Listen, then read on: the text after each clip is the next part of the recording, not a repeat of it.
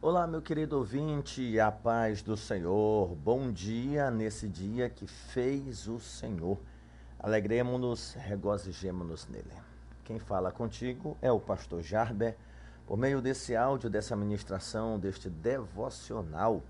Hoje nós temos o capítulo 10 do livro de Eclesiastes para nossa meditação, o qual eu quero ler apenas parte dos 20 versículos que o compõem, que diz assim: Qual a mosca morta faz um unguento do perfumador exalar mau cheiro, assim é para a sabedoria e a honra um pouco de estupidez.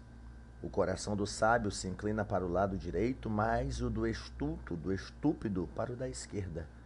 Quando o tolo vai pelo caminho, falta-lhe o entendimento, e assim a todos mostra que é estulto levantando-se contra ti a indignação do governador, não deixes o teu lugar, porque o ânimo sereno acalma grandes ofensores. Ainda há um mal que vi debaixo do sol, erro que procede do governador. O tolo posto em grandes alturas, mas os ricos assentados em lugar baixo. Vê servo e, servos a cavalo e príncipes andando a pé, como servos sobre a terra. Quem abre uma cova, nela cairá, e quem rompe um muro, mordê-lo-á uma cobra. Quem arranca pedras será maltratado por elas, e o que arrocha e o que racha lenha expõe-se ao perigo. Se o ferro está embotado e não se lhe afia o corte, é preciso redobrar a força, mas a sabedoria resolve com bom êxito. Se a cobra morder antes de estar encantada, não há vantagem no encantador. Nas palavras do sábio, a favor, mas ao tolo os seus lábios devoram. As primeiras palavras da boca do tolo são estutícia e as últimas, loucura perversa. Amém. São 20, são 20 versículos que formam o capítulo 10, que trata da excelência da sabedoria, bem como dos males da estupidez Estupidez aqui, tida nesse texto, na versão atualizada, como estultícia. E estultícia é esse atributo, essa característica do que é estúpido, do que é tolo. Então, assim como a sabedoria foi ensinada e até ordenada aos servos de Deus, e isso foi feito nas mais diferentes esferas da vida e da sociedade, Salomão agora dedica esse capítulo a analisar a loucura, analisar a tolice nas rodas em que o poder e o dinheiro estão presentes e alerta sobre os perigos, informando de antemão os trágicos resultados. Apesar do capítulo 10 ser formado por 20 versículos, eles são de modo geral mais curtos do que os dos livros costumam ser, mas fazendo aqui com que o capítulo não seja muito grande. Mesmo assim, é uma sessão longa e que não pode ser partida ao meio, né, sem que se rompa. Então, com isso, o terrível quadro a respeito da tolice que é pintado pelo autor. Então, numa primeira leitura, dependendo da versão lida, e a minha foi a versão atualizada, pode parecer que o capítulo é um amontoado, sem muita ordem, uma série de pensamentos desconexos né, sobre a tolice, mas isso não é verdade. É possível caminhar aqui na linha de raciocínio de Salomão e notar cinco áreas nas quais ele analisa os efeitos da tolice.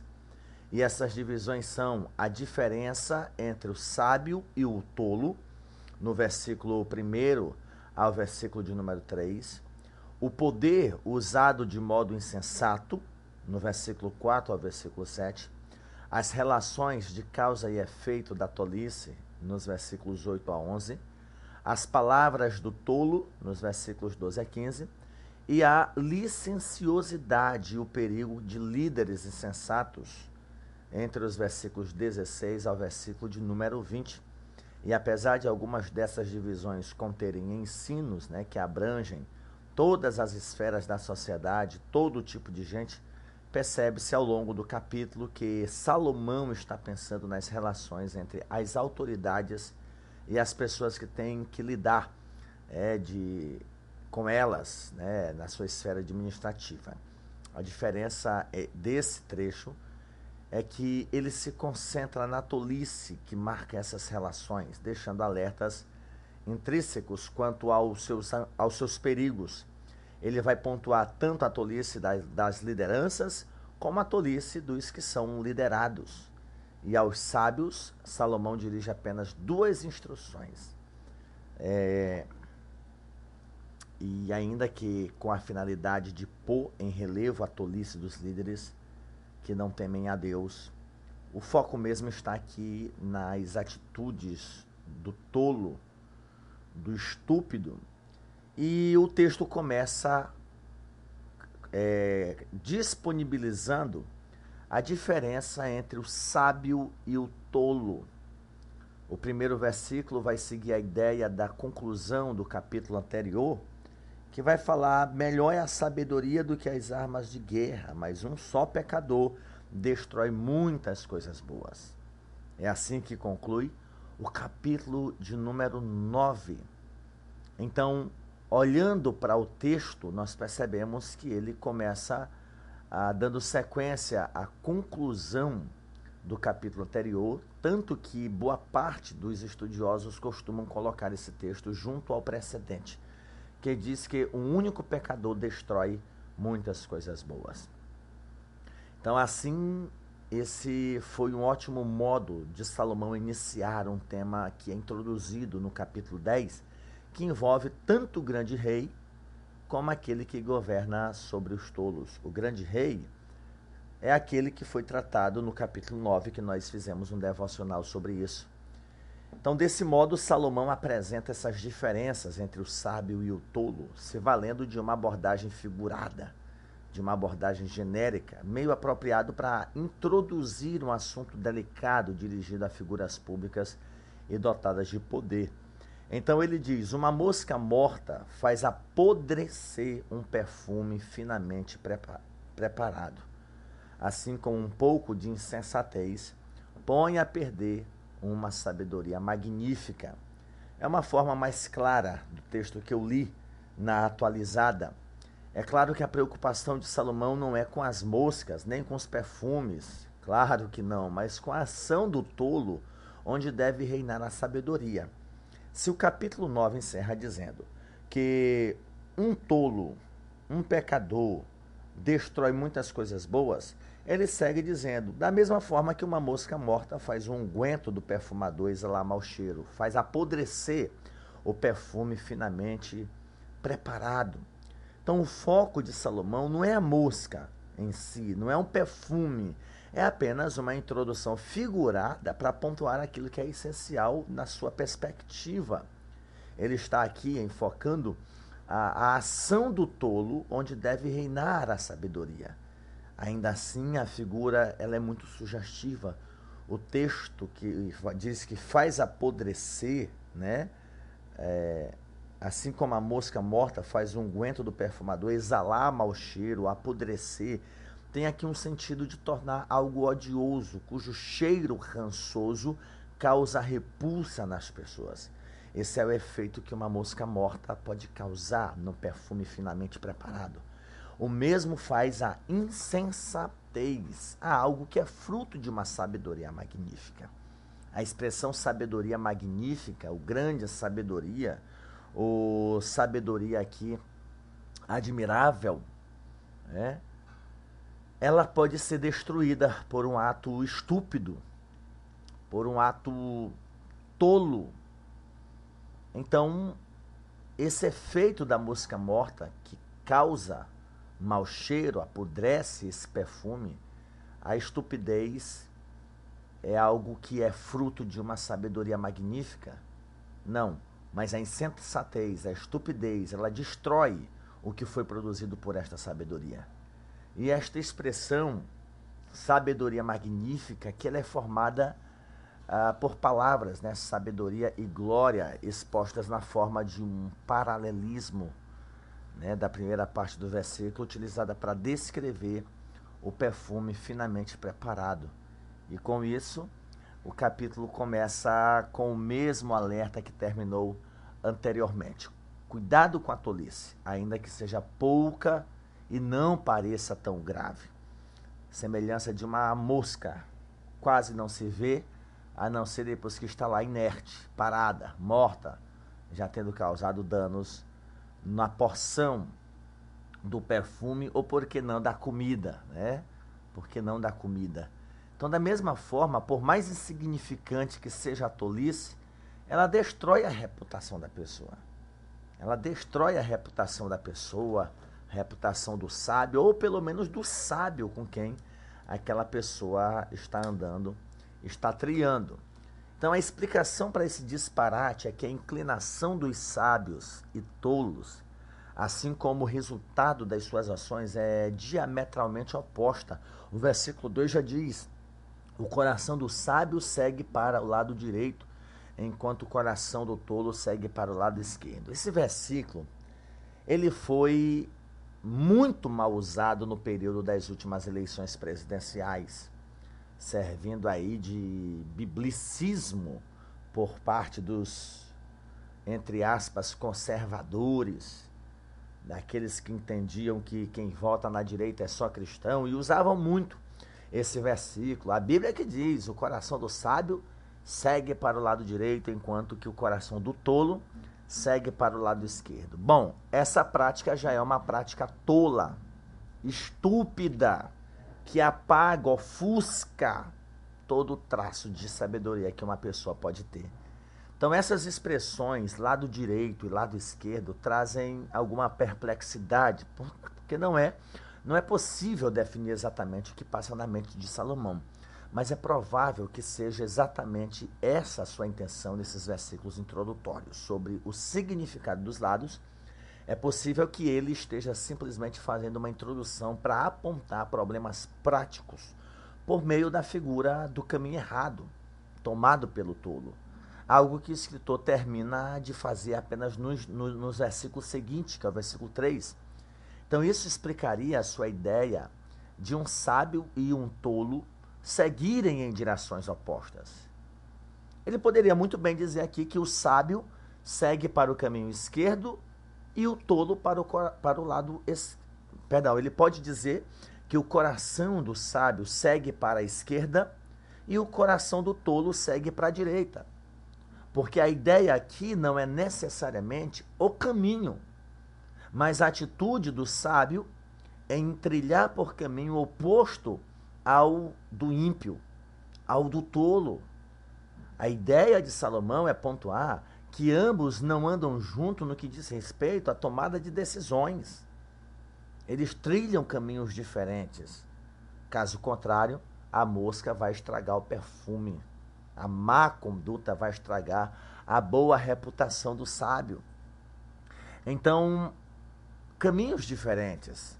E é mais provável que o lado direito aqui seja um referencial literal à mão direita, como se a sabedoria fosse uma arma em sua mão direita, hábil, forte, dando aí a capacidade ao sábio de proteger-se com ela. Então, quanto à menção do coração do tolo, que pende para o lado esquerdo, lembra ao leitor que os benefícios do sábio não são aproveitados pelo insensato, que ao contrário é guiado por um coração voluntarioso, já descrito aqui no livro como um causador de muitos problemas e pecados. Nós lemos isso no capítulo 7 e também no capítulo 8. Então, desse modo, os lados opostos seriam descrições figuradas da capacidade do sábio e da incompetência do tolo. A sabedoria do sábio é como uma arma na mão direita. Entenda que caminho direito, lado direito, como uma arma na mão direita, na destra forte, hábil, resistente, enquanto que o tolo ele trilha pelo segundo coração é, como eu poderia dizer, como coração voluntarioso, né? Que já foi apontado aqui, se eu ler o capítulo 9, versículo 3, vai dizer assim: Este é o mal que há em todo, em tudo quanto se faz debaixo do sol. A todos sucede o mesmo, também o coração dos homens está cheio de maldade. Nele há desvarios enquanto vivem, depois rumo aos mortos. É um dos textos que pontua as escolhas do coração. Então entenda aqui o lado esquerdo como a ideia de um coração inconsistente, inconstante. Você pode entender isso aqui como agir. Enfim, entenda de uma forma que não seja aplicada a ideia política, direita, esquerda, como muitos fizeram agora na última eleição. Pelo amor de Deus, se você é no mínimo inteligente, você é no mínimo inteligente, você não vai fazer uma coisa dessa. Olha, tá aqui, o sábio vota na direita. Pois é, mesmo da direita já, já estando na terceira esposa. Entendeu?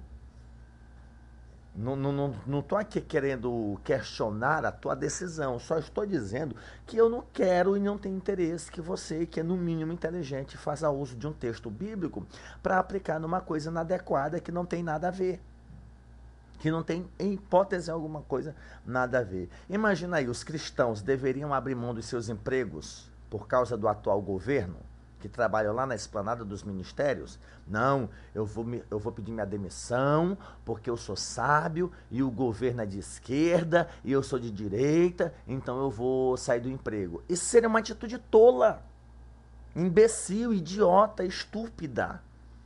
O que, que ele vai fazer? Ele vai viver no seu emprego, mas trilhando caminhos diferentes. Então, por favor, não seja ignorante, não seja demente, não seja tolo, tá bom? Então, nós encontramos no versículo de número 3, né? Essa introdução chegando ao fim com mais uma figura. Ele vai dizer: mesmo quando o tolo anda pelo caminho, falta de direção. E ele demonstra a todos o insensato que ele é. A figura agora se dá em uma estrada ou um caminho. O caminho pode ser compreendido, a julgar pela segunda parte do versículo, como os lugares em que todos podem ver o tolo e o que ele faz. Caminho também pode ser uma metáfora aqui para o estilo de vida de uma pessoa.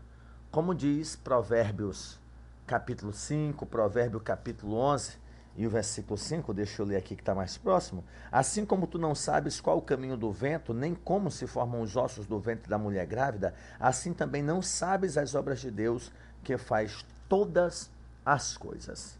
Enfim, de qualquer modo, o texto diz que andando por esse caminho, falta direção ao tolo, significando que ele age de modo diferente do que as circunstâncias exigem.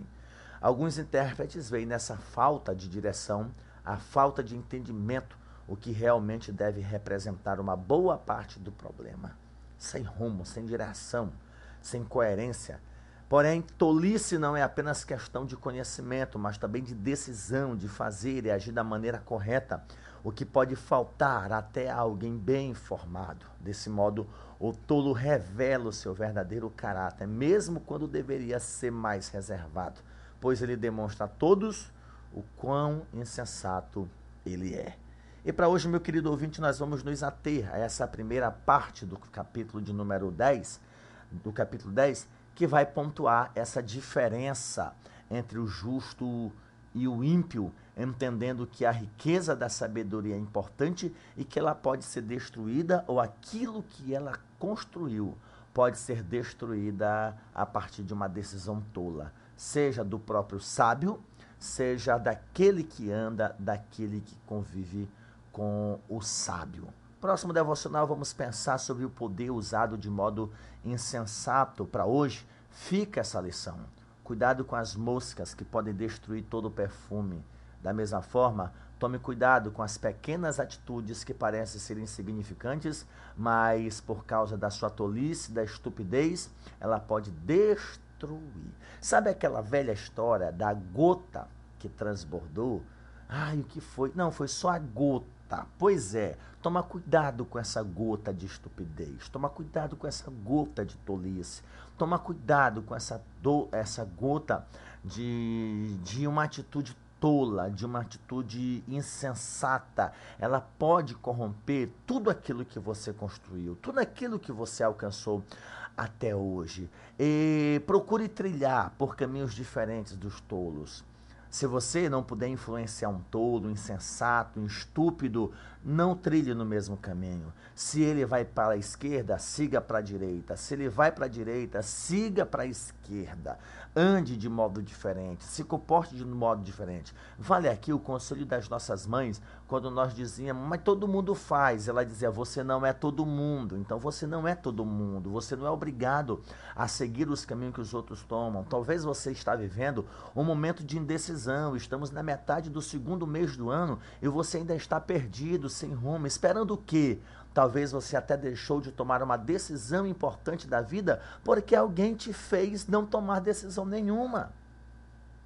E então você está agindo com estupidez por causa da orientação do conselho de um estúpido. Viva a vida. Cuidado. O tolo, mesmo quando anda pelo caminho, ou seja, mesmo tendo o caminho certo, falta direção. E nesse caminho certo, que basta ele seguir que ele chega ao lugar certo, mesmo nesse caminho, ele demonstra a todos o quão insensato ele é. Oremos para que não sejamos assim. Te damos graças, Deus, e louvamos ao teu nome, pela oportunidade que temos de meditar na tua santa palavra, que para hoje é um alerta, é uma exortação para a nossa vida diária.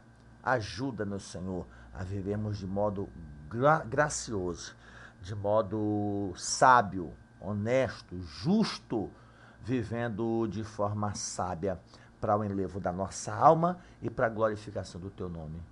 Cuida das nossas vidas. É a oração que nós a te fazemos, no nome bendito de Jesus. Amém. Que Deus te abençoe, meu querido ouvinte. A paz do Senhor. Até o nosso próximo devocional.